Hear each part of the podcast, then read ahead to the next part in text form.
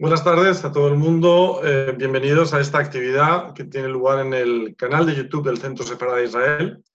Y hoy tenemos el privilegio de contar eh, con nosotros con Manuela Mena, que nos, va a hablar desde el Reino Unido. Manuela es, es ex conservadora del Museo del Prado, con especialidad en el siglo XVIII y en la obra de Goya. Y además es una gran conocedora de la obra del personaje central de su presentación, que no es otro que Lucian Freud. Eh, conocerá de su obra y tengo entendido además, como ya nos contará, que también de su persona, porque le conoció personalmente. Esta actividad es posible gracias también a la amabilidad del Museo del Prado y muy especialmente una persona, la que quiero señalar, que es Enrique Pérez, que es una persona con la que el Centro Separada colabora habitualmente y al que estamos siempre agradecidos por ese vínculo que establece entre nuestra institución y una institución del prestigio y el renombre del Museo del Prado. Manuela tiene una amplia trayectoria en su carrera pero entre ellas hay una que nos, nos, gusta también especialmente, que es que es miembro de la Fundación de Amigos del Museo de Israel, que es otra gran institución con la que colaboramos también ocasionalmente. Y por eso creo que puede ser una buena ocasión que sea presentada a todos ustedes por el presidente de esa fundación, que no es otro que Eli Jaligua, que también nos acompaña. Con lo cual, bienvenidos a todos, bienvenida eh, Manuela y Eli, todo tuyo para hacer la presentación. Muchas gracias. Pues muchas gracias, Miguel.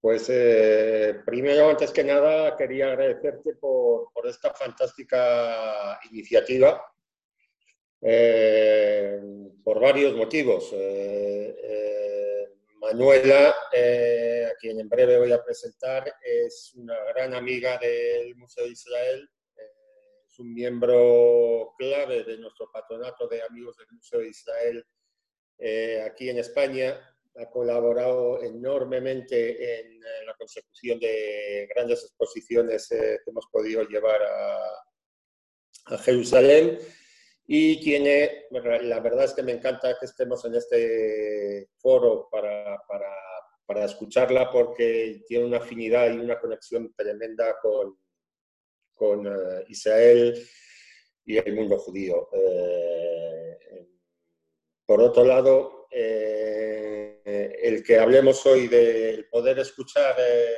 a Manuela tratar la vida y, obra de Lucian Freud es algo excepcional. Es algo, primero, por, por quién era Freud, es eh, un gran pintor de la Escuela de Londres que todos conocemos, pero lo que es impresionante de, Freud es la potencia de su apellido y, y, cómo dos generaciones, el abuelo y, el nieto, han podido, han podido abordar lo más profundo del ser humano. Uno es así, el, inventor del psicoanálisis y, el otro de, desde una disciplina tan, tan distinta, pero, pero que han dejado, han dejado clave, clave importancia en el apellido Freud en, en nuestra y es un lujo tener a Manuela con nosotros, bueno, conocemos su, su, gran rigor como historiadora del arte, su, trayectoria en el Museo del Prado, eh, y, qué decir de ella? Bueno, pues que lo que dice Manuela sienta cátedra.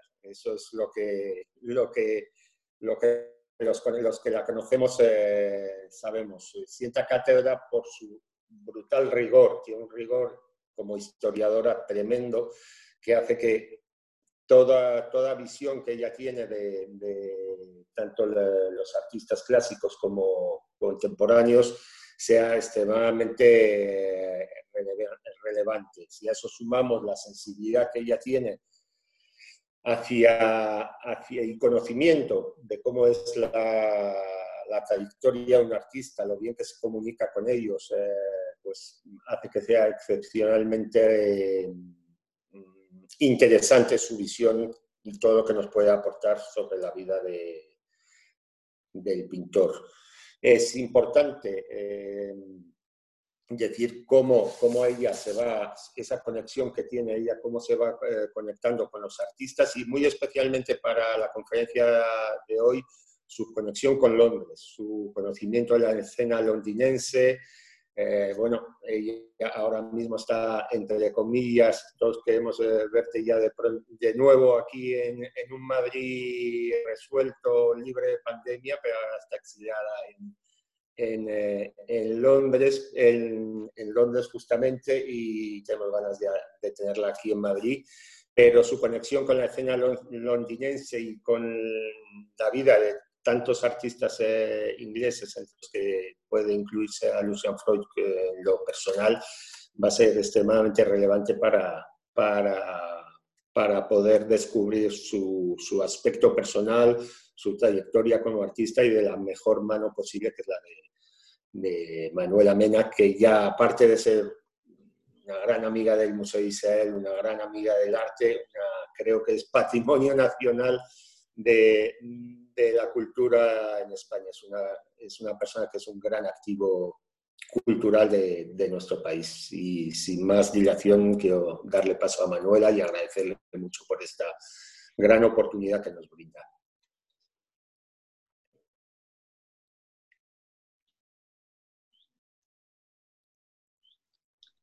Manuela. Buenas tardes. Sí. ¿Sí? ¿Me oís? Sí, perfectamente, Manuela. Bueno, pues eh, nada, simplemente quiero en primer lugar agradecer al Centro Sefarad la invitación a hablar eh, hoy, y aunque sea por este sistema tan, tan difícil y tan, no es que sea difícil, pero es complicado porque la presencia del público es como con los actores, eh, esencial para, para, hablar y para expresar toda una idea y, y sentir lo que van sintiendo también las personas que están ante nosotros. Por lo tanto, hablar sin esa presencia del público, aunque sé que vosotros, vosotros, por lo menos vosotros tres estáis ahí y me imagino que tal vez haya más gente, pues resulta difícil. También, aparte de agradecer al Centro Sefarad, pues agradezco también la presentación que ha hecho de mí Eli Aliwa, eh, que es muy parcial, pero también, aunque sea parcial, se lo agradezco. Y simplemente pues creo que voy a empezar con la conferencia que mm, siempre en, mi caso pues suelen ser bastante largas y, creo que voy a intentar no reducirla, pero sí eh, poder decir eh, todo sobre Lucian Freud en un tiempo que deje también a otras personas pues preguntar sobre Lucian Freud. He querido empezar justamente con una firma suya sobre un lienzo em, o sobre un papel, en realidad, ¿no? Porque me gusta mucho la grafología, aunque sé que no es absolutamente rigurosa la grafología, según las últimas tendencias y estudios sobre esta técnica, pero sin embargo sí que creo que de alguna forma se pueden, se pueden saber cosas de la persona. Eh, en primer lugar, está clarísimo que la persona que tenemos delante es muy fuerte, tiene voluntad, tiene mm, optimismo también, em, tiene una cultura inmensa, su letra es sencilla, por ejemplo, em, eh, tiene aunque no lo era eh, aparentemente, pero dotes de mando. Y luego también tiene una cosa que sí que se le notaba muchísimo, y es un sentido de la independencia, y más que de la independencia, de la intimidad tremendo, profundísimo. Y esto se ve también aquí en esta, en esta grafía suya que he querido poner para empezar. Pero aparte de eso, vamos a empezar pues con él, como sabemos, em, vamos a ver cómo puedo pasar esto. Como, ah, sabemos, Lucian Freud, y es bien conocido, era nieto de Sigmund Freud. Y aquí están en una foto en que ya Sigmund Freud está en Londres, es del año 39, de principios del 39, murió en septiembre de ese mismo año Sigmund Freud, y está aquí con su nieto, que era entonces todavía muy joven porque había nacido en 1922. Mm, llegó a Londres en 1932, justo en un momento en que todavía eh, podían salir con una cierta facilidad. Su padre era arquitecto y su madre había estudiado filosofía y de ahí el nombre, el nombre del joven Freud, Lucian, como Luciano, como Luciano de Samosata, el filósofo antiguo, el filósofo de la antigüedad clásica. Así le había puesto su madre. Y es curioso porque pensando en esta conferencia y en el nombre de Lucian, Lucian, como decía él, Lucian, Luciano, eh, es un nombre que implica luz. Y hay un artista español que todos sabemos que aunque no se llamaba de nombre Luciano, pero sí se llamaba Francisco de Goya y Lucientes. Eh, y es curioso y me apetece hacer esta relación eh, entre ambos, el Freud Lucian y el Francisco de Goya y Lucientes, en que ambos llevan algo que es fundamental para un artista y para un pintor, como es la luz, el concepto de la luz y la expresión de la luz. Aquí vemos a un jovencísimo Lucian, eh, muy delgadito, muy fino, no era muy alto, me diría un metro setenta, estaba bien, un metro setenta, un metro setenta y dos. Y cuando yo le conocí, que fue en el año 81, 82, pues era todavía una persona muy, que parecía muy joven, como si tuviera como unos 45 o 50 años. Eso a mí ahora me parece muy joven. El, el, el abuelo, mm, Sigmund Freud, todos sabemos quién era, el gran psicólogo austriaco, em, que em, había, había sido también sacado de Austria en el último minuto con su mujer y una hermana. Las otras cuatro hermanas quedaron en Austria y murieron en un campo de concentración. Y él llegó allí en el año 38 y murió en realidad al año siguiente. Y esto debe ser el jardín de su casa, Em, de la casa en donde vivió ese último año y medio de su vida y donde tuvo todavía algunas em, consultas, porque ahora se ha convertido en un museo y en, en, una de las salas está el famoso sofá ¿no? donde atendía a sus pacientes. También, hablando un poco de cómo era esta persona, Sigmund Freud, em, él había dejado escrito que quería que le incinerasen, en un momento en que la incineración, como sabemos, pues no era algo frecuente, ¿no? sino que era el enterramiento. Pero él no quería gastar dinero en, un enterramiento mm, normal y lo dejó hecho así para que su familia no tuviera que mm, tener más gastos. Y he traído también pues el sitio donde está enterrado. Es uno de los cementerios eh, o columbarios, mejor dicho, porque es sobre todo para, enterramientos de las cenizas, eh, uno de los más eh, conocidos que hay en, Londres, el Golders Green, Green Columbarium. Em, y allí, en una urna, una, una, ánfora griega que le había regalado María Bonaparte, que había sido reina de Grecia, pues descansan, digamos, o se conservan las cenizas de Sigmund Freud. Pero realmente no sabemos hasta qué punto eh, su nieto, Sigmund, Lucian, perdón, em, tuvo mucho contacto con él, debió de ser poco, si pensaba que tenía un abuelo que era absolutamente una figura capital ¿no? de, la, de la cultura europea, de la cultura mundial en realidad, o si eh, no tenía mucho concepto de ese pasado intelectual grandioso en realidad, como era tener por abuelo a Sigmund Freud.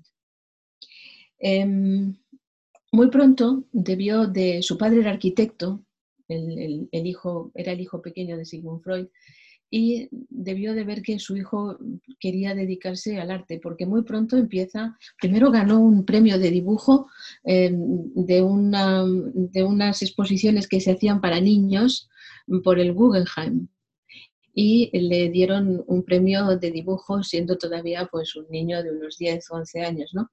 Em, en una cosa local, ¿no? Pero eso ya implicaba que él eh, iba a ser o que quería ser un artista. muy pronto entra en, una primera escuela casi local en Londres y em, a, continuación ya todavía siendo él jovencito, un chico de unos 15, 16 años, pues se va a estudiar a la escuela eh, que había creado un artista, un pintor inglés de ese periodo anterior, que se llama Cedric Morris, Cedric Morris.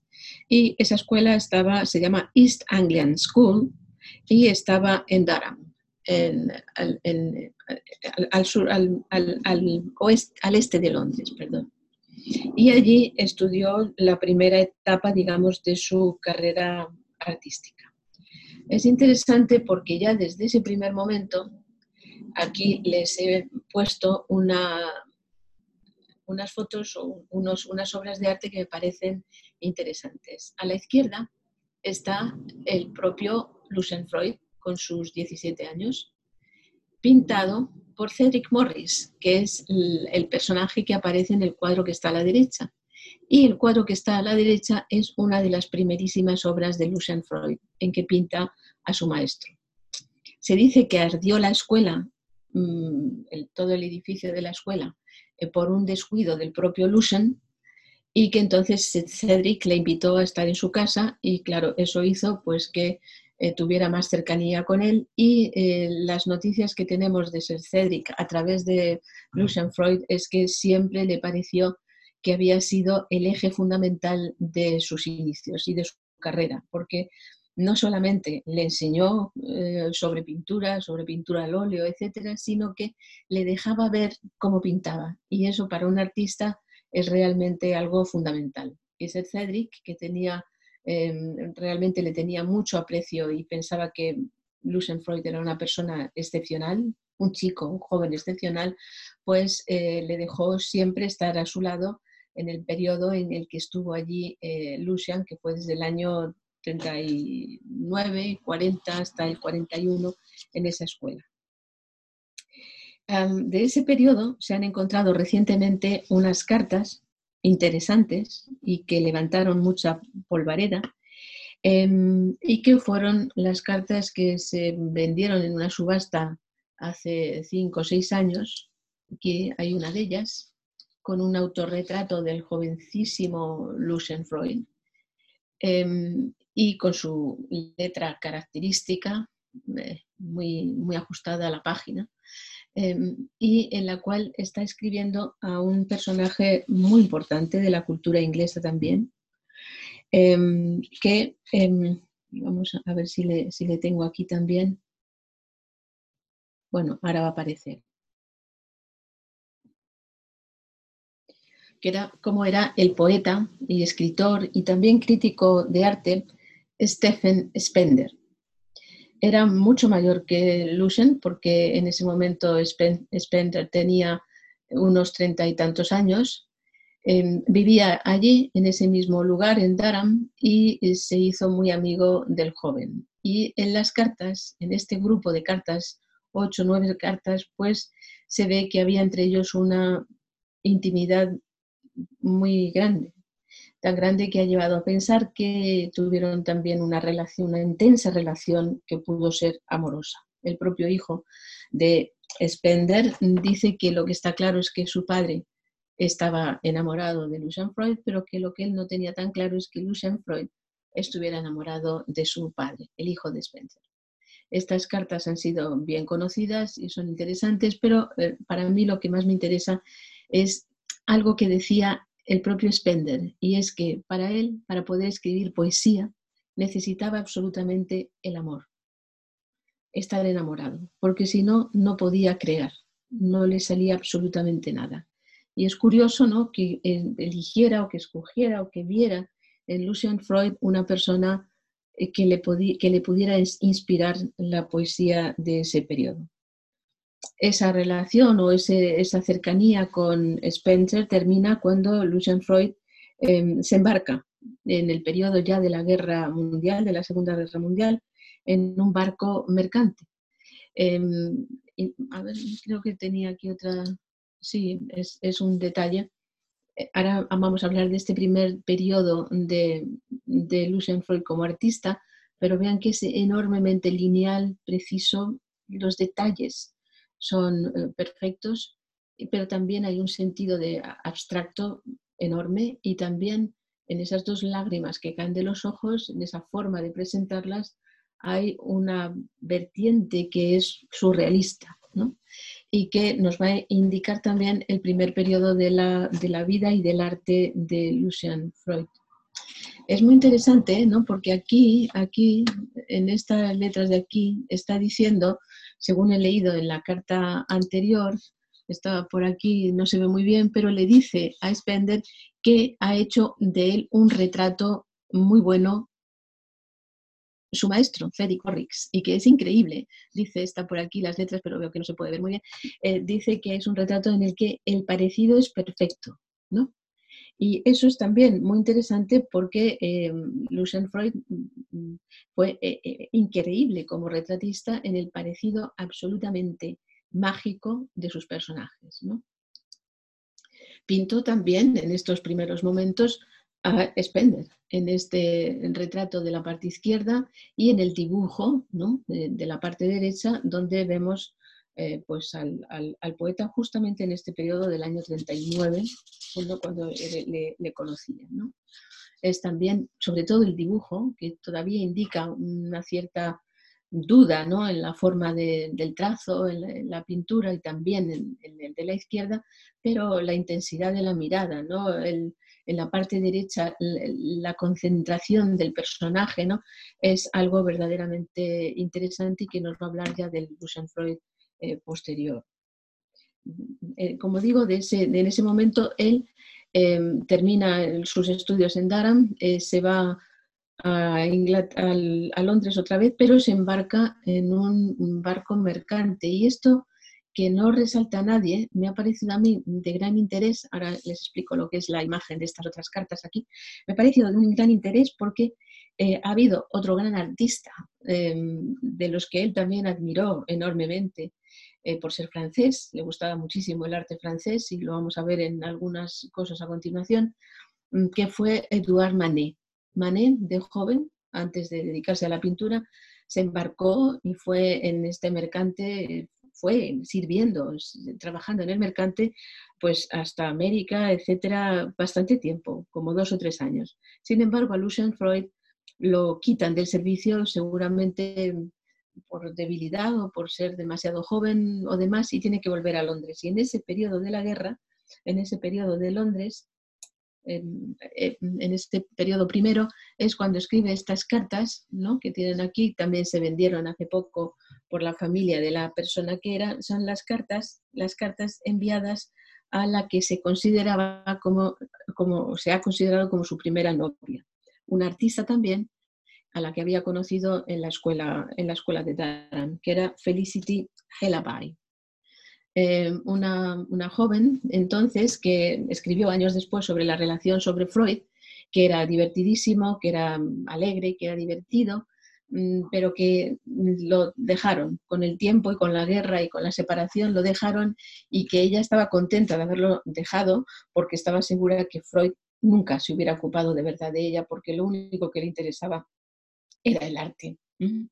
Y eso es lo que parece mm, eh, caer siempre, o parece ser una constante en la vida de Lucien Freud, ¿no? Esa separación y ese decir, no, lo mío es el arte. Y estas son las cartas que le escribe a ella. Y ella, en ese periodo también, pues creo que va a aparecer ahora a continuación, en ese periodo temprano, donde primero les voy a pasar muy rápidamente un autorretrato del jovencísimo Freud también en este periodo, y una foto de ese momento, sentado ahí en un sillón y mirando hacia el cielo, eh, en, el, en, el, cual eh, pues aparece también ese toque mm, profundamente surrealista que tiene en este primer momento. Es este el joven eh, Freud que tiene en su casa una cabeza de cebra, es decir, elementos que son bastante curiosos. ¿no? Eh, para, un jovencito. Y interesante también es el retrato que hace de ella.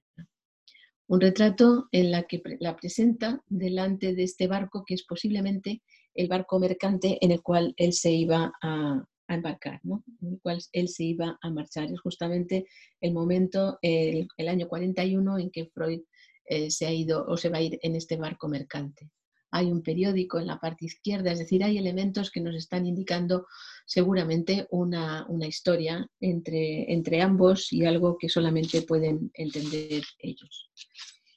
pero Freud ha explicado poquísimas cosas sobre su figura, realmente ninguna. Realmente ha hablado muy poco de sí mismo y con el tiempo todavía muchísimo menos. Después de salir del barco, después de que desembarcara, eh, le desembarcaran de este mercante en este periodo terrible de la guerra mundial, él eh, vuelve a Londres y en el año 42 y 43 está en una de las grandes y de las mejores escuelas de arte que existen en Londres, em, eh, que es la, Goldsmith em, University. Eh, ahora mismo, abriendo la página de esa universidad donde han estudiado últimamente los más importantes artistas ingleses, em, pues los, jóvenes, los jóvenes de vanguardia como Damien Hirst, por, ejemplo, pues eh, leyendo la página de esa universidad, pues se ve que entre las grandes figuras que ellos dicen que han estudiado allí está la de Lucian Freud. Eh, les puedo poner ahora, va a aparecer esa gran escuela que en realidad no era una escuela muy aristocrática, ¿no? Eh, sino que era una escuela al sur de Londres, en una zona bastante, em, no precisamente de aristocracia o de la alta burguesía, perdón, esto se ha cambiado, de alta burguesía, sino en una zona mm, de trabajadores, eh, de gente de clase media, eh, que es la que le correspondía a él en realidad por su familia, que como he dicho al principio no, vivía demasiado bien por, su, por haber tenido que, emigrar. Em, en ese momento, en ese año 42 y 43, em, Freud hace unas pinturas en este estilo suyo lineal frío, mm, en el que apenas existe el volumen, ¿no? pero que tiene una enorme intensidad expresiva, como todo lo que él hace, pues hace eh, esta pintura. Y la siguiente, que les voy a poner ahora mismo, este, que son emigrantes. Son personajes de la inmigración, los refugiados, lo titula él. O el joven que hemos visto también, que lo titula también Muchacho evacuado, y es del año 42. Es decir, hay como en sus inicios, ahí, perdón, esta es la Universidad Goldsmith. En, en, sus inicios, pues hay una especie de, mm, en estas pinturas que él hace, como una, un interés, no se puede decir social, es casi más bien político, de representar a estas víctimas de la guerra en las cuales se ve seguramente reflejado él mismo como también un niño evacuado en su infancia de su país de origen. Em, son obras en que le vemos ya un poco avanzando, ¿no? Eh, miren, por ejemplo, las pinceladas, ya no es esa cosa tan lineal y lisa que había hecho al principio, que puede ser también un estilo, una idea de trabajar de ese modo, pero puede ser también el aprendizaje, es decir, está aprendiendo. Está, el, óleo es una de las técnicas más difíciles eh, que existen en realidad para poderla manejar y, y, dominar, ¿no? No solo manejar, sino dominar. Esta es la universidad ahora, un edificio bastante del siglo XIX temprano, bellísimo. Em, y de ese periodo siguiente, es decir, cuando él ya ha salido Ven aquí, por ejemplo, firmado el cuadro de la derecha del año 45, y este también es de ese periodo central. Eh, es este momento del, que ha salido ya de la escuela, que la guerra está a punto de terminar y que em, pinta estos cuadros curiosos todavía con un toque surrealista, como es la de la mujer con el tulipán y la mujer con el narciso en la parte derecha y a los que sigue, les voy a poner primero a Freud en este momento, y a los que sigue un autorretrato de él mismo con un eh, un cardo.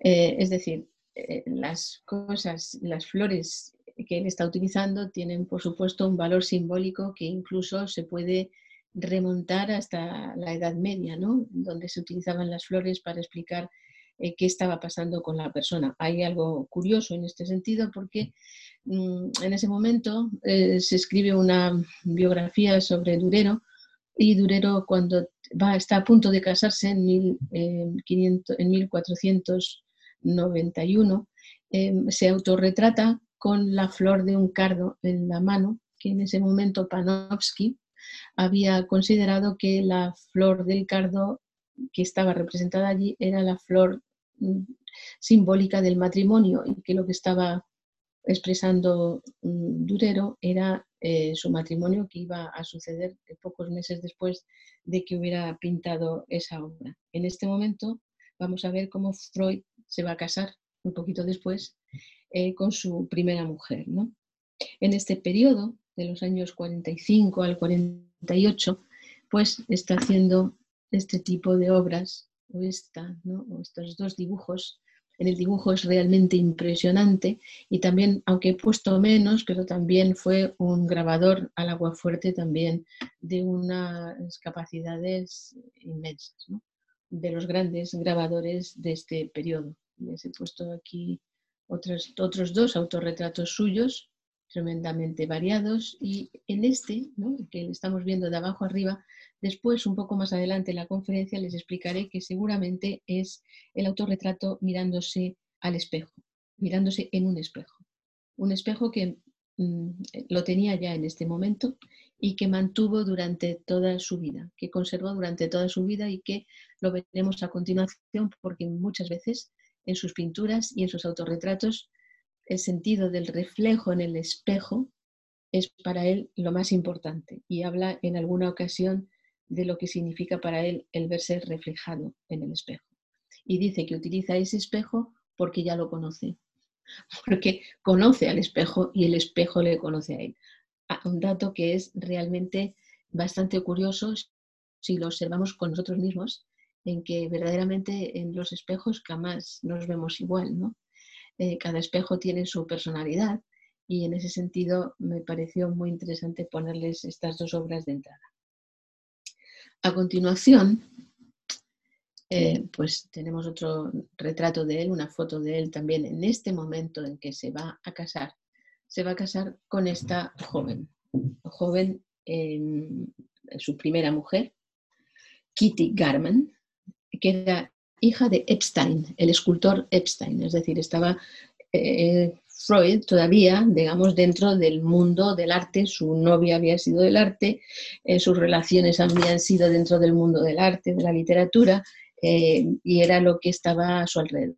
Y esta joven es su primera mujer, de una gran belleza también, de la cual hace pues este retrato con la rosa, es también un retrato, digamos, en que nos está indicando el matrimonio con ella, el amor allí, la rosa cortada, el miedo en los ojos de ella, es decir, cosas que nos está sugiriendo mm, con esta increíble capacidad que tiene Freud de eh, sugerir el interior de las personas. Es decir, muchas, mucha gente supone que Freud es solamente un pintor que es capaz, que tiene una técnica perfecta y que es capaz de reflejar la superficie de las cosas, pero en realidad no. Es ahí donde yo veo a Freud totalmente eh, genéticamente nieto, nieto de Sigmund Freud. Es decir, es alguien que no se queda en la superficie de las personas, sino que entra con una profundidad terrible. Y eso es lo que le interesa, es decir, lo que hay dentro. y lo que hay fuera es solamente el reflejo de la persona que está dentro. Este es otro retrato de ella también, en que está sosteniendo por el cuello a un pequeño gatito. Ven como él también va eh, avanzando en, la, en, su forma de pintar, de concebir las cosas, de utilizar la luz.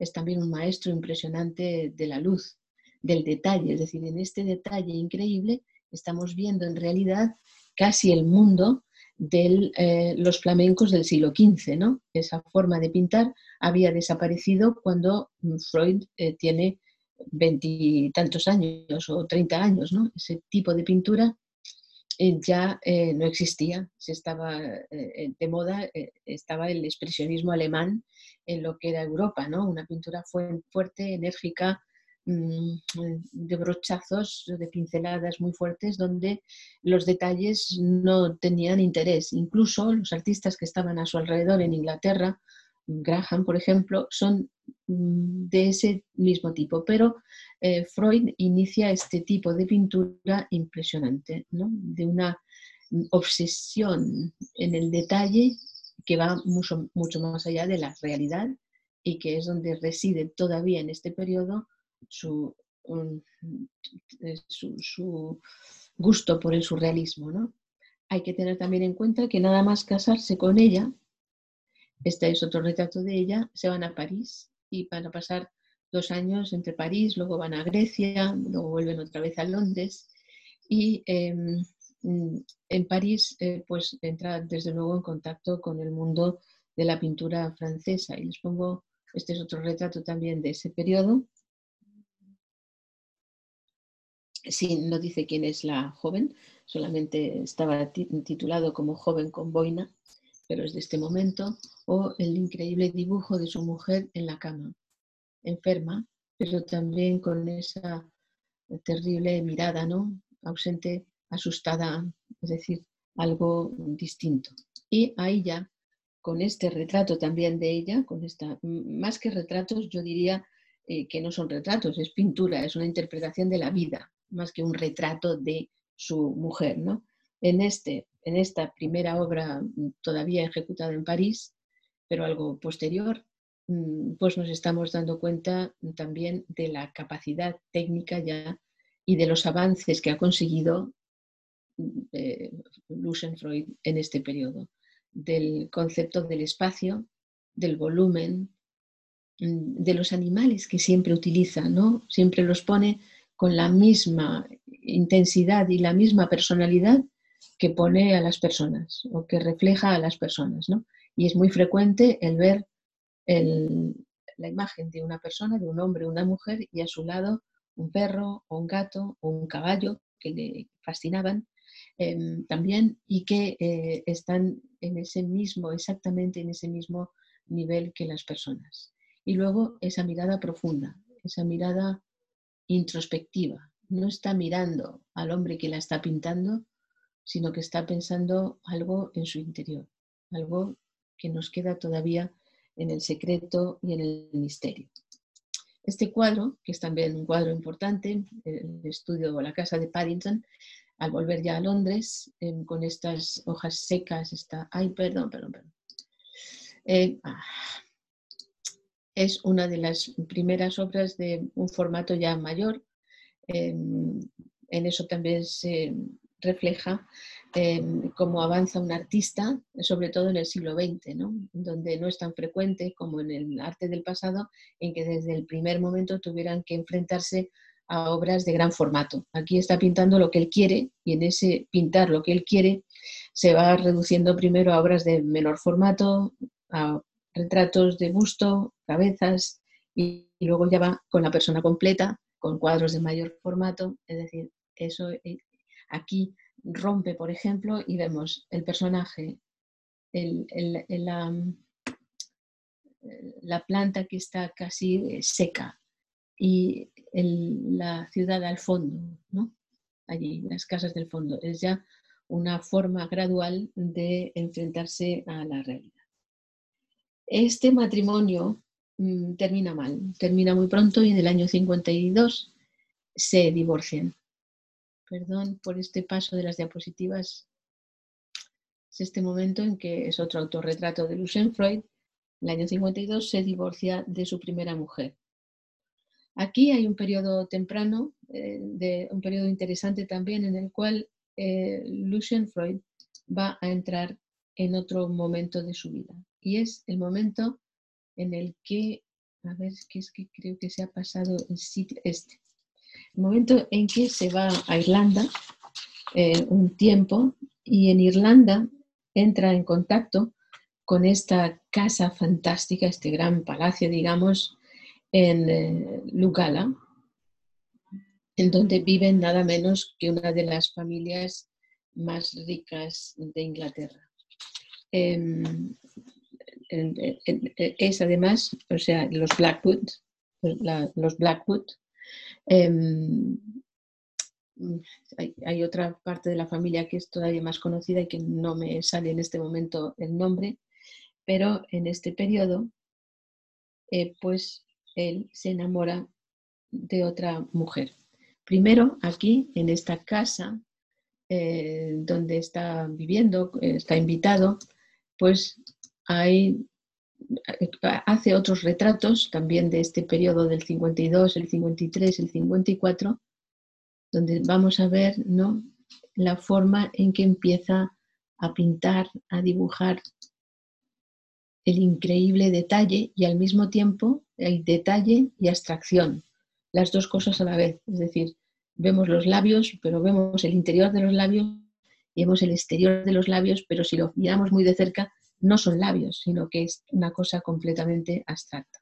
Ahí es donde reside el genio eh, del, artista, en esta, en esta forma increíble de conseguir la pintura.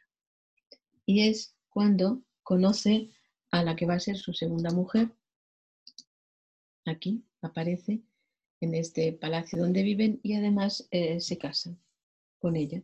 Es una de las Black, de la familia Blackwood, es decir, entra, digamos que en la aristocracia, en lo más alto, la aristocracia, la upper class, como lo llaman ellos, inglesa, ¿no? Entra en ese mundo eh, que en realidad mm, le atrajo, es decir, le atraían en todos los mundos para conocerlos bien, ¿no? Pero en este mundo le gustaba vivir.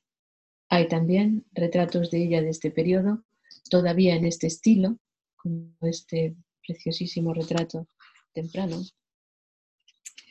Em, esta es Lady Caroline Blackwood, es decir, es de esta, de esta increíble familia, ¿no? Y a ver qué he hecho aquí una cosa sobre cómo iba a seguir la conferencia porque la he tenido que dividir como en distintas partes. ¿no? En este periodo he empezado a poner aparte de estas figuras eh, familiares y de su vida primera, donde todavía él en realidad no ha puesto pie en, la, en, la, sociedad y en la vida inglesa y no, no, no se sabe muy bien. Perdón un segundo, bueno, anda.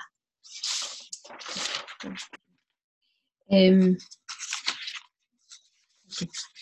em, en este momento, eh, cuando vuelve a Londres, pues em, empieza una vida distinta, una vida que de algún modo continúa lo que sabemos que habían sido sus años juveniles cuando estaba todavía en la escuela de Durham y tenía contactos con mucha gente, con sus compañeros, con sus discípulos, con Spencer, Spender, es decir, todo ese mundo en que eh, era, era muy atractivo para él. Y en Londres le pasa lo mismo. Es decir, entra en contacto con el mundo artístico de Londres. Va a tener unos amigos, en ese ambiente va a tener unos amigos que son para toda la vida. Es decir, que fueron amigos suyos para siempre. Tres artistas. Quizá el más importante de todos fue Frank Auerbach, que todavía vive. El otro, Ron Kitai. Y el otro, León Kosov. Los tres eran, como él en realidad, emigrados judíos a Inglaterra. Y los tres fueron artistas, y artistas importantísimos, todos ellos. Eh, muy distintos, porque claro, cada artista es un mundo absolutamente distinto, pero por ejemplo, con Auerbach, que lo veremos después, em, Freud mantiene una relación toda la vida, es decir, iban, parece ser, a desayunar todas las semanas, un día a la semana iban a desayunar juntos porque era su confidente y, y además porque tanto Freud Mm, como Auerbach sentían el uno por el otro una admiración inmensa como artistas. Es decir, Freud no era fácil de contentar y de decir, sí, este artista me gusta. Y Auerbach, lo mismo. Em, son, no he puesto de ellos nada, pero em, lo pueden mirar en internet porque son más bien, son muy distintos de, Freud. Mm, hacen otro tipo también de arte, más la ciudad, la gente dentro de la ciudad, también retratos, eh, pero la técnica es más a la manera del expresionismo alemán, digamos, y de la pintura inglesa de ese periodo, que el camino que siguió desde un primer momento y que iba a seguir después también eh, Lucian Freud. Pero dentro de ese conjunto, como digo, de amigos que eran precisamente como él, judíos, y precisamente como él, emigrados, eh, emigrantes o migrados en Inglaterra, ese núcleo cerrado en donde él se encontraba muy a gusto, hay también otras figuras, otras figuras del mundo del arte, bueno, de la cultura en general, en que fueron realmente admiradores y, amigos de Lucien, de Freud. Pero la otra figura dentro del mundo del arte, y controvertida además en cuanto a su relación con Freud, iba a ser eh, Francis Bacon. A Francis Bacon lo conoce en este primer periodo de su regreso a Londres, de su entrada, digamos, en Londres, ya con la segunda mujer, y este es un dibujo que hacen de este Bacon todavía muy joven. Em, un dibujo bastante sugestivo, ¿no? Porque a pesar de lo lineal que es y de lo sencillo que es, pero solamente la línea y lo que está pasando allí, pues busca sugerir algo de quién es la persona que tiene enfrente y de lo que puede sentir él también por esa persona que está enfrente de él. ¿no? Em, en ese momento, bueno, hay, varias fotos de Lucien Freud con Bacon en el Soho, por ejemplo, esta es eh, ya más tardía, los dos son ya más mayores porque siguieron con esta amistad y, esta relación em, casi toda su vida. ¿eh? Em, y, por ejemplo, Freud hace de Bacon pues algunos retratos magistrales, como este que tenemos aquí, realmente impresionante, de esta primera etapa. Bueno, perdonen, es que al mover el ratón se me va la cosa. De esta primera etapa, un retrato pensativo. Es curioso que tanto en el dibujo como en este retrato no mira de frente Bacon. Tenemos algunas, mm, algunas noticias mm, de Freud de que no había conocido a nadie con el interés que tenía Bacon para mantener con él una conversación, es decir, que fue una de las figuras capitales, digamos, de su desarrollo intelectual, en realidad, Francis Bacon, pero no tenemos los ojos de Bacon en sus retratos. También en este otro, que está como a medio terminar, pues lo mismo, no nos presenta ese Bacon que yo conocí en directo, aunque era ya muy mayor, y que tenía una mirada mm, realmente fantástica, profundísima, directa, muy limpia, em, y que mm, yo podría decir que era como de una espada, la mirada de Bacon. No la de Freud, luego la describiré, pero la de Bacon era la mirada fría y penetrante de una espada. Y al mismo tiempo, en, esta, en, este, en este intercambio artístico que había entre los dos, pues Bacon pintó a Lucian Freud en varias ocasiones. Aquí a la izquierda, apoyado en, una, puerta, como del estudio, sentado en el sillón, en un sillón a la derecha, en las típicas creaciones tempranas, en este caso de Francis Bacon, en esta otra, en este tríptico dedicado enteramente a, a Bacon, o en retratos pequeños, perdón, de pequeño formato, que hace de él, por ejemplo, aquí, un tríptico retrato, ¿no? En que, bueno, pues tenemos a Bacon en realidad, ¿no? Es la, forma de pintar, el estilo, el tipo de retratística de Bacon, que muy pocas veces pintaba la figura delante de él, es decir, no pintaba la figura posando delante de él como si hizo Freud toda su vida, sino que pintaba de memoria y pintaba también haciendo uso de fotografías que él mandaba hacer de una determinada forma para pintar a una determinada persona. Aquí en esta foto siguiente que pongo, pues podemos ver lo que es contemporáneamente un, un autorretrato de, de, Freud a la izquierda y en más o menos el mismo periodo y un autorretrato de Bacon en ese mismo momento, es decir, dos figuras completamente distintas. Pero una figura eh, que vamos a ver aquí en este otro retrato también de Freud, que son retratos de pequeño formato, estos retratos de una sola cabeza, que ya había hecho anteriormente Freud en su juventud, ¿no? pero que ahora los va a reinterpretar de una forma distinta, pues eh, se dice también que eh, mm, Freud estudió este tipo de retratística de Bacon para la suya propia. Y cuando, poco después, eh, a ver, voy a pasar el siguiente más rápidamente, es Bacon también, cuando poco después eh, hace los primeros retratos de sus dos primeras hijas, a las que apenas conocía, eran las hijas de la primera mujer, Esther, Esther a la izquierda, que es una novelista muy importante, y Ib, a la derecha, eh, que es un artista también, pues cuando hace estos dos retratos, elige para hacerlos el retrato a la manera de Bacon, es decir, la cabeza muy centrada, muy profunda, eh, muy intensa y la técnica completamente distinta de la de Bacon, pero la retratística es en realidad una retratística que indica su, el influjo de Bacon. Vamos a ver aquí.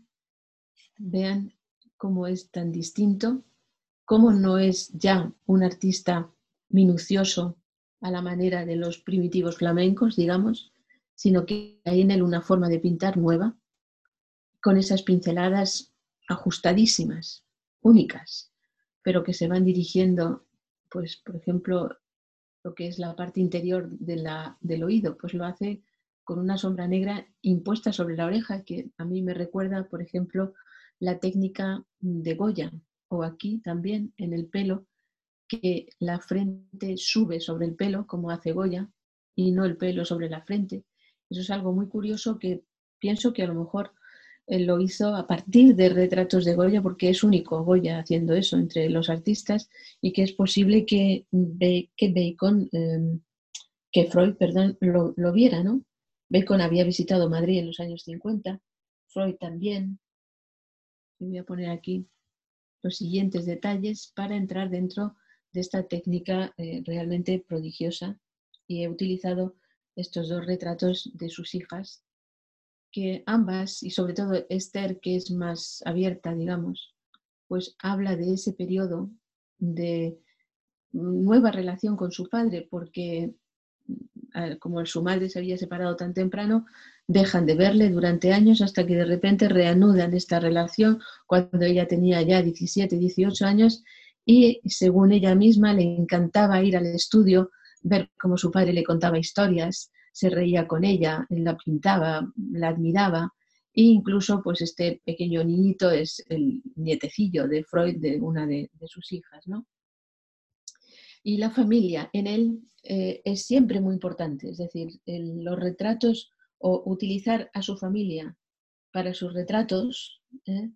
o a sus amantes, pues fue también una de las mm, cosas que él hizo a todo lo largo de su vida. Y yo pienso que no porque quería retratar una y otra vez, porque no la conocía bien a sus hijas o a sus hijos, sino porque en realidad lo único que buscaba era entrar dentro de la persona, en la interioridad de la figura a la que estaba retratando. Cambiar la técnica, hacerlo de una forma distinta. Y a partir del año 72, cuando muere su padre y su madre se queda viuda, y hasta el año 89 en que muere ella, es decir, casi 20 años, fue uno de sus modelos favoritos, es decir, una de las figuras que pinta repetidamente, variándola al mínimo haciendo un estudio de cada momento, de cada actitud, de cada pensamiento de esa figura que para él pues era una figura cercana e importante. Por ejemplo, vamos a ver. Este ya muchísimo más tardío, cuando ya su madre estaba a punto de morir, ¿no? Y incluso Freud hace un retrato de su madre muerta en este dibujo que lo hace al día siguiente de la muerte de ella. No tengo mejor fotografía, pero el retrato de la figura en el lecho de muerte es una constante en el arte. Y Freud, en el arte antiguo también, en el arte anterior, y Freud lo, mm, mm, lo utiliza. No es la primera vez que lo hace y veremos también alguna otra cosa que va en ese sentido, ¿no? en el sentido de ver qué es el exterior y si existe un interior en la persona o si ya todo ha desaparecido por completo. Con esos retratos de la familia, pues es curioso porque es justamente con su hija Esther, esta que está aquí, con el que inicia Freud el retrato del desnudo integral, que va a ser una de las cuestiones más conocidas o reconocidas de su obra. Este es el de su hija eh, y hay una en que ella está sonriendo y está tan contenta allí sentada en un sillón que es reconocible por otros retratos y hay una, em, ¿cómo se dice? Una, una, no una frase, sino una memoria de, unos, de uno de sus amigos que luego vivió y fue ayudante de él eh, muchos años después o tiempo después, en que eh, Freud con la punta de la parte de atrás del pincel quitó el pelo de la, jovencita, de la niña, del seno para que se viera el pezón. Y que el, retrato o la, o la obra fuera más intensa, porque es en los detalles, en realidad, en cada detalle que a lo mejor nosotros no pensamos y no nos damos cuenta, donde reside en realidad la perfección del arte y el que una cosa sea mejor que otra, que un artista sea mejor que otro. Y eso es algo eh, curioso, ¿no? interesante. Ah, tenemos también, vamos a ver, perdón, el retrato o la, o la utiliza, no el retrato, el desnudo, el estudio de desnudo de otra de sus hijas, Bella, Bella Freud.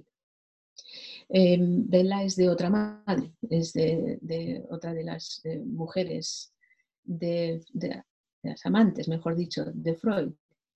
Y Bella es eh, ella misma, es una figura también interesante, es una de las grandes diseñadoras de moda que, existen en, Inglaterra, que han existido y que existen en Inglaterra. Y a ella la pinta en numerosas ocasiones dentro de este grupo de estudios, digamos, de la familia que son constantes en él, de sus cosas, como este en que Bella está sentada en el, en el estudio, este es el estudio de Freud, en el sillón verde, de cuero verde, en que tantas personas se han sentado para ser pintadas y donde aparece Vela. O, por ejemplo, no todos son desnudos, sino que hace también este increíble estudio de su figura.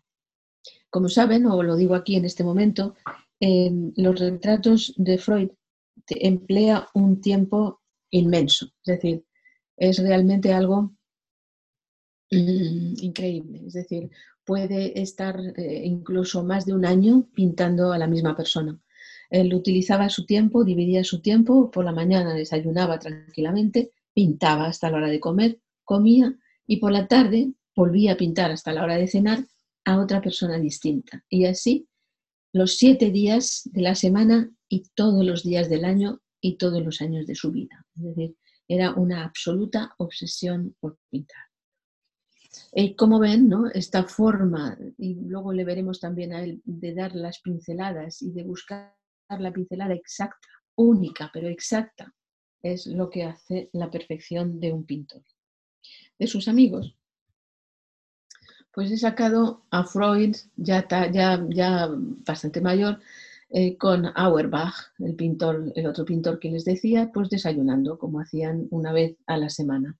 Pero a Auerbach también le pinta. Este es el retrato de Auerbach, más temprano, eh, de la foto que han visto ahí desayunando, pero es un retrato realmente impresionante. Y no le han interesado los ojos, le ha interesado esa extraña forma de su cabeza, el pelo, la frente inmensa donde reside la materia pictórica de este hombre. O una figura completamente distinta, también amigo de él, también conocido años más tarde, pues David Hockney, al que también pinta en este retrato impresionante de un Hockney en sus años 65 o 70. Em, con un detalle, para que vean lo que les digo, de esa técnica que ha ido cambiando con el paso del tiempo, con el paso de los años, y se ha ido haciendo una técnica que es casi como escultórica. De esa lisura luminosa de los primeros años, surrealista, él ha llegado a esta nueva forma de pintar eh, impresionante. Es decir, bueno, este tipo de pincelada para hacer el ojo, yo solamente la, la he visto con anterioridad en Goya. este tipo de pinturas, de pintura que utilizan la nariz o aquí en la oreja, es rembrandtiana. Es decir, ha conocido, conoce perfectamente el mundo de la pintura, cómo se pinta. O otro amigo y ayudante, pintor, David Dawson, que eh, le ayudó en los últimos 20 años de su vida, y esta es una obra ya enormemente tardía en la vida de, Freud, pues pinta todavía con una mayor grumosidad, ¿no? con grumos de pintura eh, que eh, sueltos uno de otro no tienen la menor cohesión y sin embargo él consigue que cada pincelada de estas, miren esta pincelada por aquí que baja negra, ¿no? y verán, o esta otra, ¿no? con la que eh, tanto, tanto resume la forma del cráneo como lo que hay dentro del cráneo, como la forma externa de la figura, como la unidad entre el cerebro y la boca de este personaje. Es decir, es algo realmente prodigioso la técnica pictórica de Freud. Y les voy a pasar un poco más rápido para llegar a otros aspectos de estos, otros amigos suyos a los que la ha pintado. Y en este sentido, sí que me gustaría decirles que no pintó nunca por encargo. Es decir, Freud no pintó ningún retrato por encargo, eh, como otros artistas. Es decir, hay muchos artistas pues, que se les puede encargar un retrato y lo hacen. Pero Freud nunca pintó un retrato por encargo. Todos sus retratos son de personas que a él le ha interesado pintar, que él les ha pedido pintarles. Y conozco a personas que están rabiosas de que Freud nunca les pidiera ser pintados por él. Conozco a algunos, es decir, e, y da igual, le importaba lo mismo un intelectual como este caso o el siguiente, ¿no? Realmente e, estudios increíbles, ¿no? De cada una de estas figuras. Este es Chris Braham, un escritor en el año 89, ¿no? Fíjense qué retrato magistral de un intelectual también increíble, ¿no? y la mirada profundísima, no hay luz en las pupilas, está pensando hacia adentro solamente, es decir, es algo, es, esas son las cosas que consiguen los grandes artistas para reflejar quién es el que está, a quién es el que está pintando, o este otro, ¿no? Realmente, buenísimo. O este, mucho más tardío todavía, ¿no?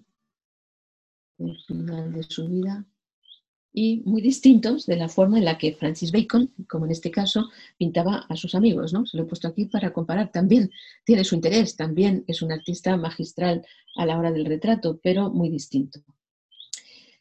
Entre eh, las cosas que a Bacon le gustaban era eh, la buena comida, como a todos los artistas, por otra parte, y la vida mm, ligeramente lujosa. ¿no? Les he traído el interior de uno de los restaurantes y bueno, sitios también para desayunar, como son tanto en Inglaterra, em, que existen en Londres, y donde Freud seguramente cenó los últimos 25 años de su vida todas las noches en esta mesa que está aquí. No está él en este momento, pero esta era su mesa favorita. Esta es la entrada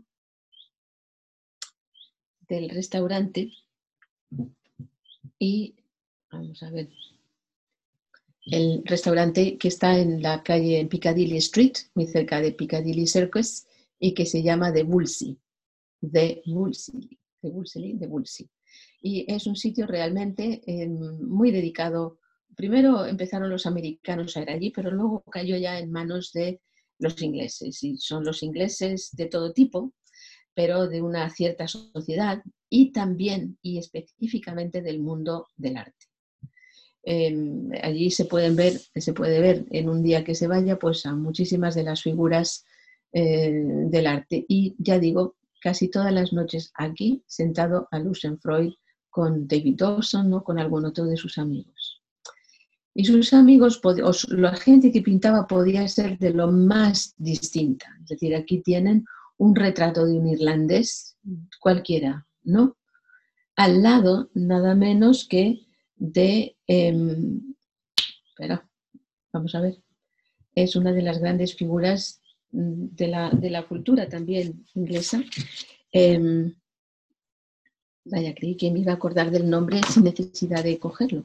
Em, de una familia judía francesa fundamentalmente, que una parte de ella emigró a Inglaterra y que son varios, sobre todo del mundo de las finanzas, pero él pues ha sido presidente de la National Gallery eh, y está totalmente metido en el mundo de la cultura. No lograría, aunque lo hubiera pedido que lo hubiera pintado Freud, si Freud no le hubiera interesado pintar a esta figura, que es siempre una figura misteriosa, huidiza, metida dentro de sí mismo, con los ojos hacia abajo, junto a figuras como la que se titula Dos irlandeses, el padre y el hijo. Eh, Freud tenía un interés especial en estas figuras sólidas, muy fuertes. ¿no? Miren cómo pone las manos encima de los brazos del sillón, estableciendo su poderío. Lo mismo que hace eh, Thyssen. Thyssen es de otra forma, ¿no? Thyssen lo pinta de otra manera, pero es también esa misma posición del que está sentado en un sillón de terciopelo rojo. Eh, pero en el rostro, en la mirada, en el gesto de la boca, Freud no da nada a mejorar, digamos, o endulzar, mejor dicho, a la persona que tiene ante sí. Nunca como aquí. Bueno, pues todavía no me sale el nombre de esta persona a la que conozco desde hace 30 años y es importantísimo. Bueno, ya me saldrá. Em, les he traído de esta figura, que está sentado en un sillón, pero cruza los brazos. Es un gesto más cerrado, más tímido, más de no abrirse a los demás, y de no, y no, de no imponer a nadie su inmenso poder, que lo tiene. Y el detalle de los ojos, de la mirada, de cómo pinta, o por ejemplo este que van a ver aquí, que se titula El Brigadier, este de la izquierda, pero que es el marido, el primer marido de Camila Parker Bowles. Em, y que está aquí pues vestido con su uniforme y en el cual pues les he puesto la foto del Carlos IV de Goya con su uniforme militar porque hay en ello algo que a mí me hace pensar en que ha visto estos retratos y ha querido hacer un retrato como el del rey de Goya a su manera y ahora moderno y de una figura similar. ¿no? Esto no creo que lo digan los especialistas en Freud, em, porque seguramente no les interesa, pero a mí sí me interesa ver de dónde proceden los artistas. Y pinta también a la reina de Inglaterra en este retrato tremendo, ¿no? Con la corona encima de la cabeza, es un retrato fabuloso donde realmente eh, ella no lo pidió, lo pidió él, el pintarla. Es una cabeza solamente porque no hubiera podido aguantar el estar posando pues, seis meses todos los días para el retrato de Lucien Freud. Y el detalle también del centro. No es solo retratista, es decir, contenemos algunos de los más impresionantes paisajes urbanos que existen en la pintura inglesa del siglo XX. Este es lo que se llama los desechos. O sea, la, lo que hay lo que se tira detrás, ¿no? Es el jardín de su casa, pero es lo que han ido tirando a las personas allí que, que, no necesitan, ¿no? O cuando se pone a pintar una planta que le ha traído por su belleza, o las hojas enmarañadas de esta otra, es decir, realmente esto Freud también es tanto por el detalle increíble como por la sugerencia de este mundo perdido con la tumba de su perro ahí al fondo, de uno de los perros de Freud, o en los aguafuertes, ¿no? este aguafuerte también del jardín, donde para mí también es importante esa cosa sombría, terrible, esta sugestión de un mundo peligroso que parece pues de Goya también, ¿no? Y aquí es donde he empezado a contarles otra parte de la faceta de Freud, que es, eh, aquí a la izquierda tienen este cesto de flores, que es de Freud, pero se lo he puesto al lado del famoso bodegón de Caravaggio en Milán, ¿no? por qué yo creo que está inspirado directamente en esta composición. Es decir, él ha visto esto, él ha admirado esto y él ha dicho, yo también necesito hacer algo eh, interesante.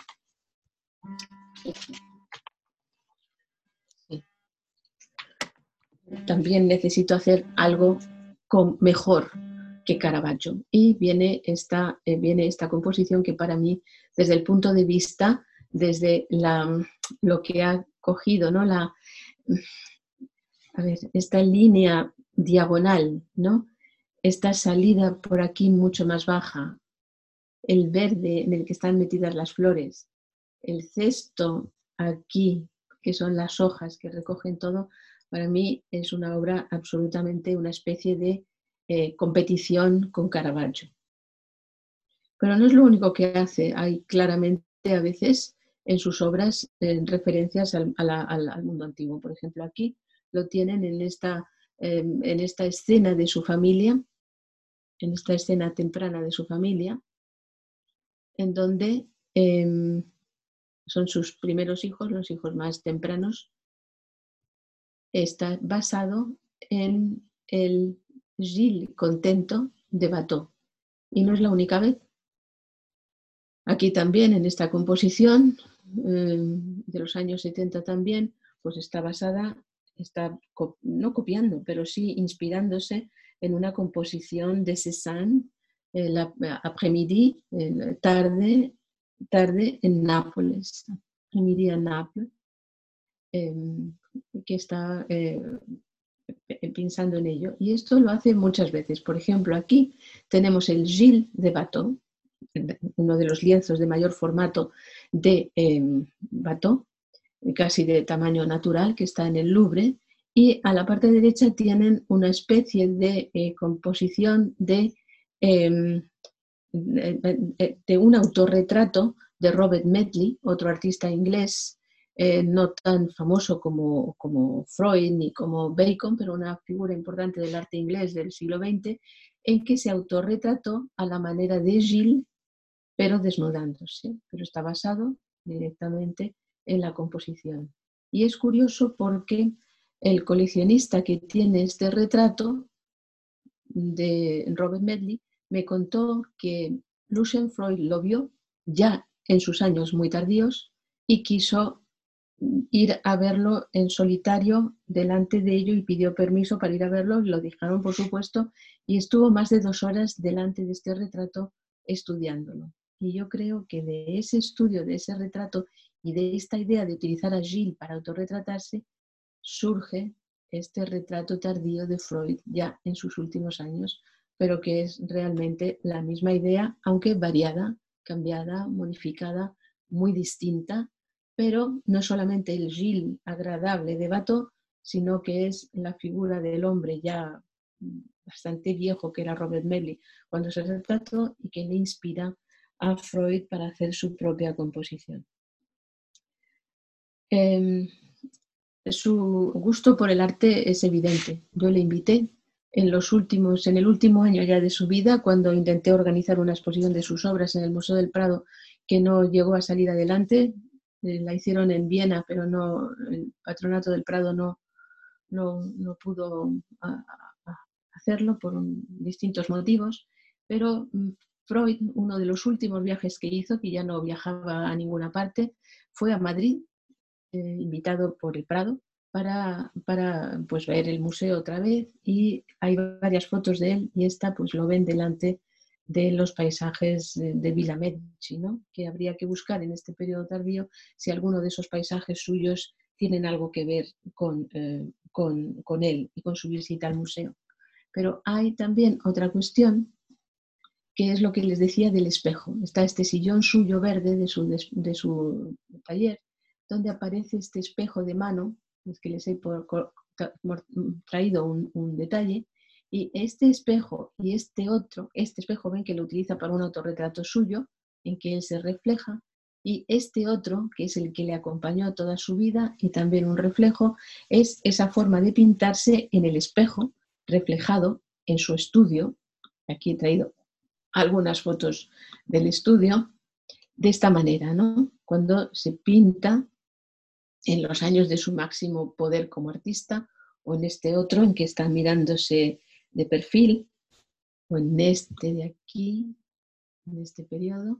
Este es el ya poquito después de este autorretrato impresionante, el más poderoso de todos ellos, o en esta foto en su estudio, el autorretrato que hemos visto, este otro es autorretrato suyo con esta modelo, a través o a partir de una foto o se hace una foto al mismo tiempo, y este autorretrato enormemente tardío, que lo he querido relacionar aquí con este otro todavía más tardío de él, terrible, Miren, ¿ves esta forma de unir la frente con, con el resto del cuadro? Y que para mí es un recuerdo de algo que ha visto, que es el retrato último de Jericho, cuando ya estaba a punto de morir en 1824. Se hace este retrato de cómo le había dejado la enfermedad y yo creo que esto inspira a Freud para hacerse este terrible retrato tardío donde le vemos también pues aquí pintando el último cuadro de su vida y he querido traerles esta foto de su rostro, de sus ojos, que no eran, eran muy distintos de los ojos de Bacon. Eran unos ojos más introvertidos, brillantes, chispeantes, mercurianos en alguna forma. Ojos que miraban, aquí está mirando al cuadro que está haciendo, al sitio donde va a poner la pincelada. Obras muy distintas, ¿no? Él pintaba también así, en este estudio, delante de los modelos. Esta es una foto tremendamente fuerte, digamos, en la forma de hacerlo, pero era así. Esta es la forma en que está pintando a esta, a esta mujer, que no sabemos quién es. O cuando pinta a Barry, que es este otro, eh, esta otra figura que en unos años importantes, es decir, fines del 79, 80, 81, digamos que le fascina este personaje, que era un artista mm, eh, de los que, mm, perdón, que quería ponerlo, no. Voy a pasar estas composiciones hasta llegar a este otro retrato, porque no quiero tampoco pasarme del horario que ya estamos llegando, son rostros, cabezas, etc.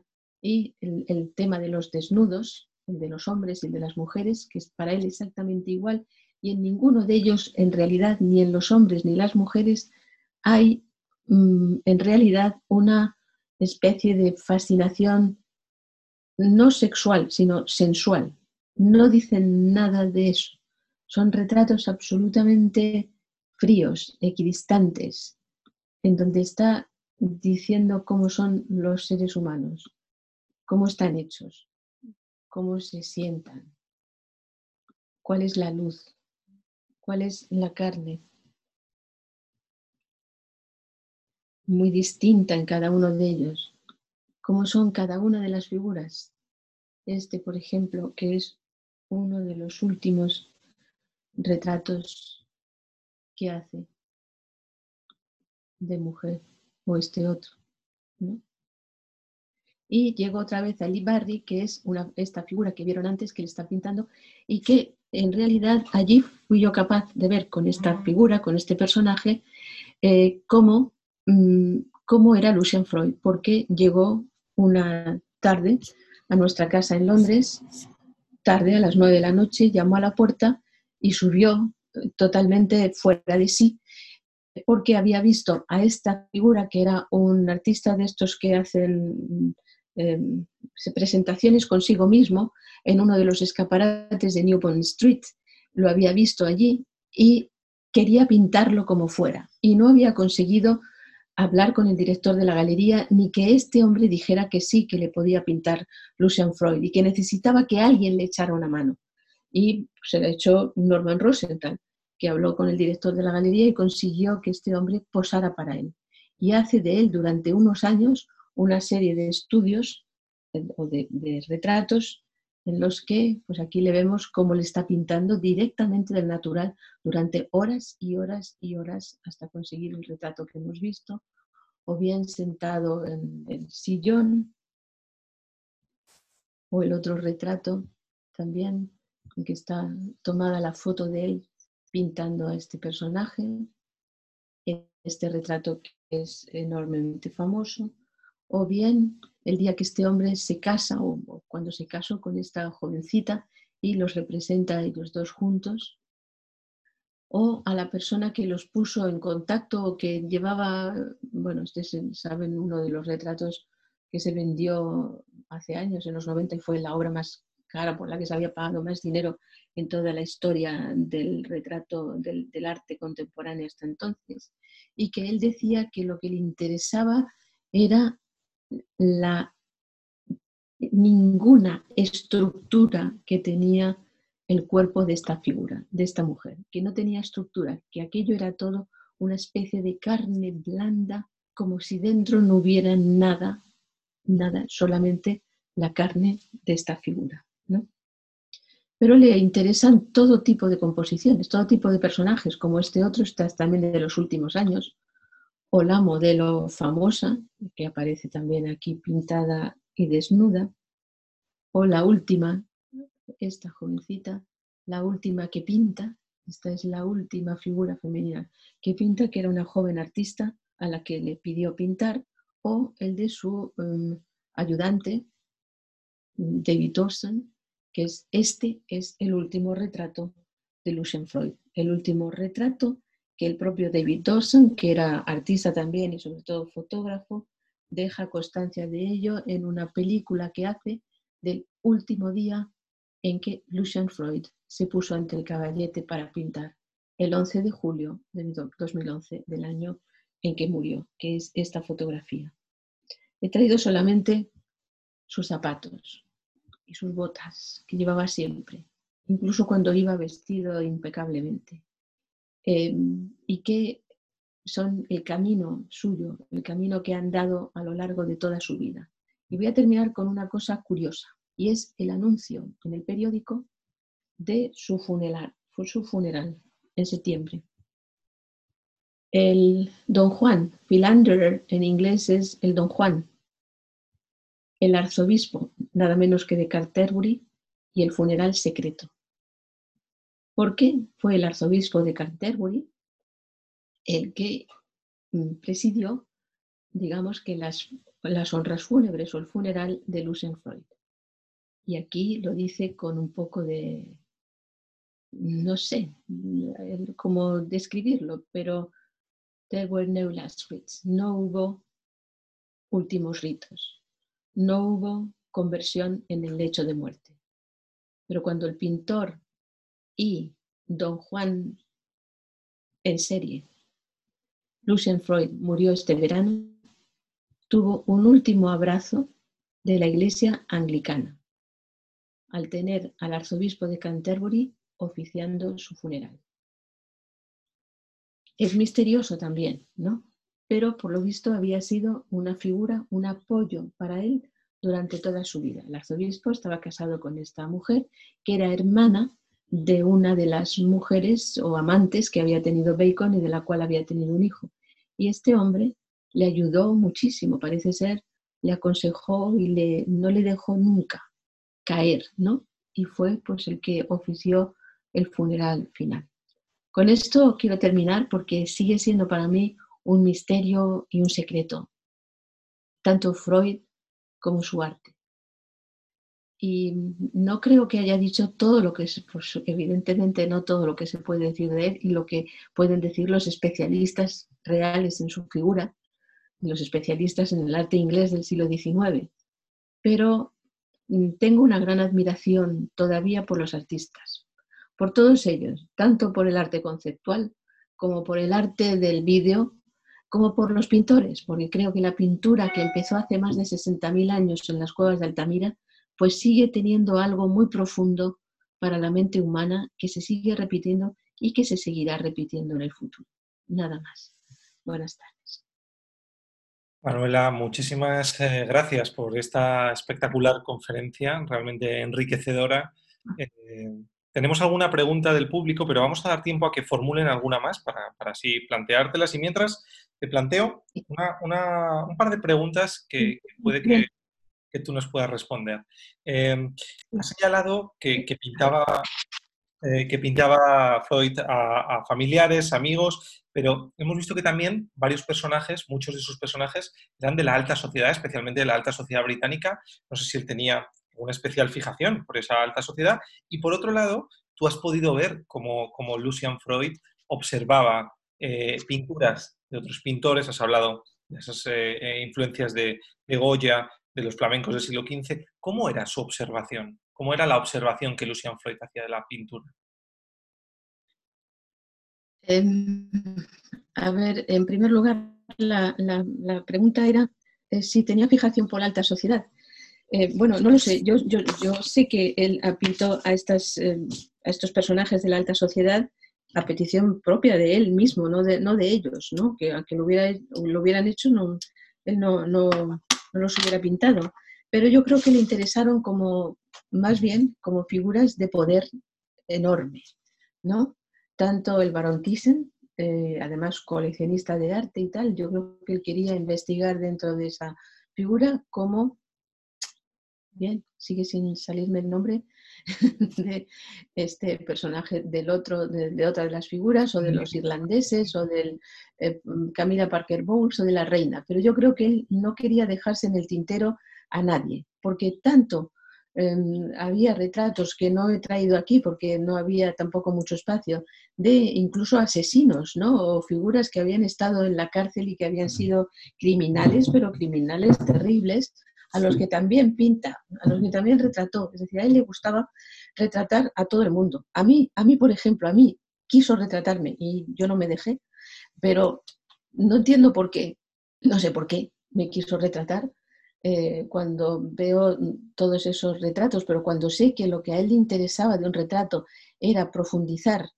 y entender aquello que una persona no le estaba diciendo de verdad, es decir, que entraba dentro de ella y, te, y te decía como en el reflejo del espejo, mira, esta persona eres tú, no quien tú te crees que eres, pues entonces me intranquilizo mucho de que me hubiera querido pintar. ¿no? Em, eso por un lado, creo que no tenía, eh, bueno, él tuvo dos mujeres y una de ellas era aristócrata.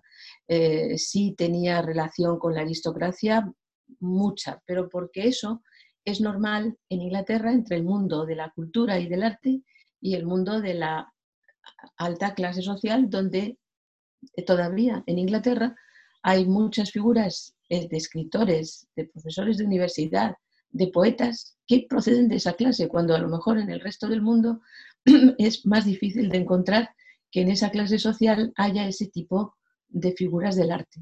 Es, algo que no lo sé, no lo entiendo y no lo puedo mucho decir. No recuerdo cuál era la segunda parte de la, ¿Cómo, era, la, observación, ¿Cómo era la observación de Lucian Freud eh, a la pintura? Ah, sí, yo creo que la observación de Lucian Freud, como de cualquier pintor, va en dos sentidos. Por un lado, les interesa, sobre todo a los artistas, les interesa una cosa y los demás ni lo miran. Y a mí me da la impresión de que a Lucien Freud le gustaba, por ejemplo, la pintura francesa, la pintura francesa del 18 y del 19, y es en donde vemos que hay composiciones que están basadas. También creo yo que los primitivos flamencos los ha estudiado a fondo en la National Gallery para poder llegar hasta el fondo de esas composiciones como Van Eyck, el matrimonio Arnolfini, ¿no?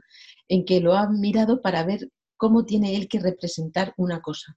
Cuando mirase esa composición de el autorretrato de Robert Medley a partir del Gilles de Bateau y estuvo dos horas mirándolo, pues no solamente quiso entender qué es lo que había hecho Robert Medley y cómo había alterado el retrato bellísimo y alegre, en definitiva, aunque loco, del Gilles, del, personaje de la comedia del arte. Em, Freud quería también saber cómo interpretarse él mayor dentro del esquema de orden y de belleza de Bateau y de la pintura francesa.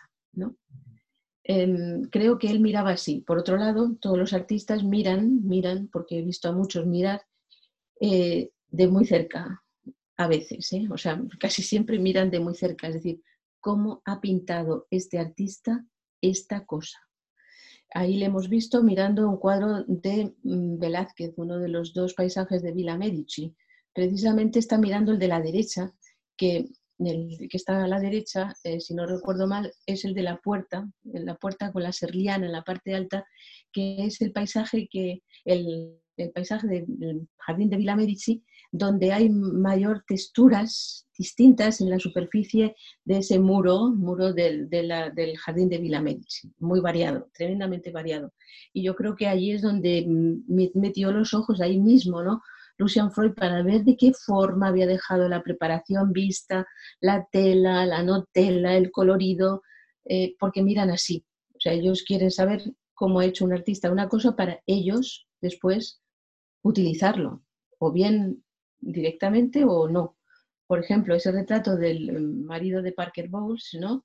Em, del brigadier, para mí eh, eh, está a partir del cuadro de Goya, porque no hay, no hay otros retratos mm, en donde la figura heroica de un brigadier o de un rey esté tan bajada a la realidad del terreno, a pesar del uniforme, como en ese retrato de Goya y en el retrato de Lucien Freud. Ese brigadier enorme está con la chaqueta desabrochada, sentado, repantingado en el sillón y ha perdido, digamos, toda su altura altura eh, cortesana y eh, aristocrática. No sé si he contestado. Perfectamente, Manuela, muchas gracias. Tenemos una doble pregunta de Enrique Pérez, a quien conoces y a quien de nuevo agradecemos su colaboración para haber organizado esta conferencia. Enrique nos pregunta, eh, has citado la posible influencia de Goya, ¿podríamos hablar de alguna huella de Velázquez en Freud? Y por otro lado, te pregunta qué pensaba Freud del Museo Nacional del Prado, qué comentarios hizo o qué pintores le interesaron más. Eh, bueno, él cuando llegó esta segunda vez quería ver Velázquez. No salió de Velázquez, no quiso ver nada más. En ese momento solamente quiso ver Velázquez. Era muy mayor. ¿eh? Venía de París, aunque venía en un avión privado de su, de su dealer, de su marchante, pero el hombre era mayor ¿no? y estuvo mucho tiempo en el Prado. Tanto tiempo que luego fue necesario que se recuperase con unas angulas de la ancha ¿eh? en Madrid, que eso también hay que decirlo, como buen artista le gustaba comer.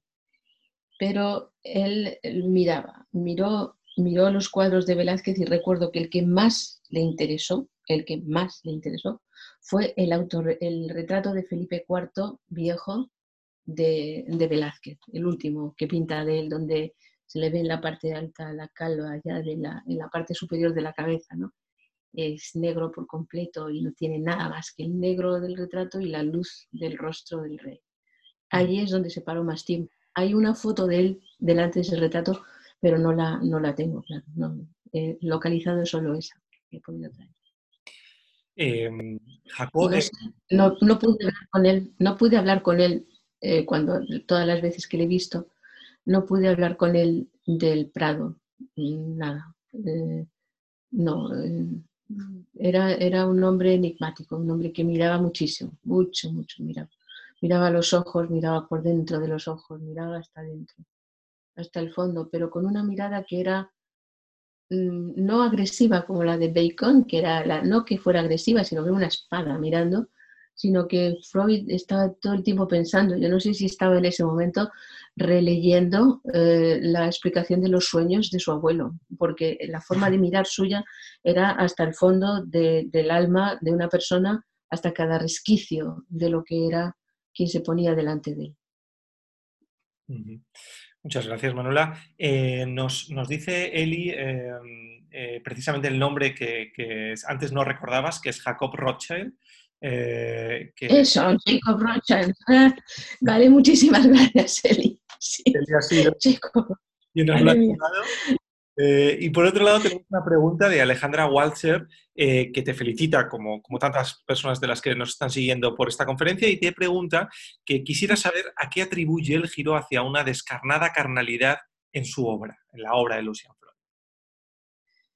pues claro, eso es difícil. Em, yo creo que los que han escrito sobre él, y yo no he leído todo, ni he leído porque no he podido salir de aquí, en la última monografía que se ha escrito sobre él, de una figura que le conoció muy bien y que mantuvo contacto con él un periodista inglés durante casi 20 años y que escribe sobre él y dice cosas muy interesantes de, él, ¿no? Algún detalle he visto, ¿no? Pero mm, de repente se inclina, pero realmente es que esos son los cuadros que yo creo que más llaman la atención, porque todas esas obras que he puesto yo de su jardín o de su perro, que no he puesto ninguna, pero también los hay, esos retratos de su perro, están allí. Retratos del trozo del estudio donde están sus sábanas y, allí va y lo hace, ¿no? Em, mm, impiden ver todo, toda la variedad, toda la variedad de, de Freud y se centran, se centra nuestra mirada, y digo también la mía, en los personajes desnudos, ¿no? Y miramos, pues, a ver esta mujer mm, si está delgadita o está gorda o, o, qué, está bien o está mal, ¿no? O miramos del hombre algunas cosas en concreto, o, pero yo no veo que exista en ninguna de ellas por parte de Freud una obsesionalidad, entre comillas, por los desnudos. Le importa tanto las uñas mal pintadas de una modelo que no la tengo aquí de los últimos tiempos y le pinta las uñas despintadas de verde mal pintadas, lo pinta con tanto cuidado y tanta intensidad como pinta los senos, por ejemplo, o el, o el pelo del pubis de esa misma figura, exactamente igual igual, con una neutralidad absoluta. Em, hay, que buscar, por ejemplo, en la posición en que pone algunas figuras, ¿no? y, eso lo elige él totalmente. Eh, cuando elige una determinada posición, lo elige para descubrir en esa persona algo que atañe a esa persona y que él ha descubierto con su capacidad de buscar en el interior de la gente. Hay un retrato de una de sus últimas, una, un, no un retrato, porque ya digo que no son retratos, un desnudo de una de sus últimas amantes que está en el suelo tendida sobre las sábanas que él tenía en su estudio para cortar, partir, limpiar, etc. Y tomaba sábanas de los hoteles de Londres, muchas le llevaban ahí ya lavadas y tal, pero para su utilización en el taller y tiene, tenía todas esas sábanas amontonadas en una esquina y a ella la pone justo en la parte baja de las sábanas en una postura incomodísima, casi imposible de mantener en el suelo duro del taller. Es como si se estuviera vengando de ella por algún motivo, ¿no? O sea, eh, no le interesa tanto marcar la sensualidad de esa figura que ha sido su amante, como mm, decir, mira, esto es lo que te mereces. o sea, yo veo esa obra que no, he traído aquí con, esa, con, esa, con esa retranca por parte del artista. ¿no? Em, hay muchas personas que dicen que mm, no, no es que no fuera bueno, sino que sabía molestar a una persona. Hay que tener en cuenta, por ejemplo, cómo, cómo, se separa de, de Francis Bacon con una terrible frialdad y, con una terrible eh, desprecio hacia, quien había sido su amigo por pensar que le está copiando, que se está aprovechando de él, que no sé qué es lo que se dice. ¿no? Em, hay otra persona, una artista también inglesa, em, Maggie Hamlin, que me ha contado cómo la trató siempre fatal. Desde los años de juventud, donde él todavía era pues iban al Colony Club y a los bares del Soho y demás, y donde eh, jamás la trató bien, es más, la trató mal, ¿no? Entonces yo creo que eso también hay que ponerlo en los desnudos, es decir, él buscaba enseñarle como un reflejo a la persona, como un psicoanálisis pictórico, quién era. Y buscaba modelos en donde él pudiera hacer ese ejercicio que era suyo, ¿eh? era suyo, de, como el de su abuelo, es decir, descubrir el fondo de la persona. No sé si he contestado. Lo que ha respondido a la perfección. Con esta, con esta pregunta terminamos, así que Manuela tienes la palabra para, despedir esta conferencia y de nuevo te agradecemos eh, todas tus aportaciones. pues nada, simplemente otra vez decir que ha sido, eh, que me he sentido muy bien, que he notado una especie como de lo mismo que en una sala, con el público delante. Ha habido personas que han estado ahí cerca. he, notado el, ir y venir espiritual que se transmite eh, de la sala de actos o del teatro, supongo, a los actores, porque somos actores nosotros. Y nada más. Muchísimas gracias al Centro Sefarad y que sigáis con, este, con, esta, con, esta, con estas actividades y, y muy bien. Muchísimas gracias. Hasta la próxima.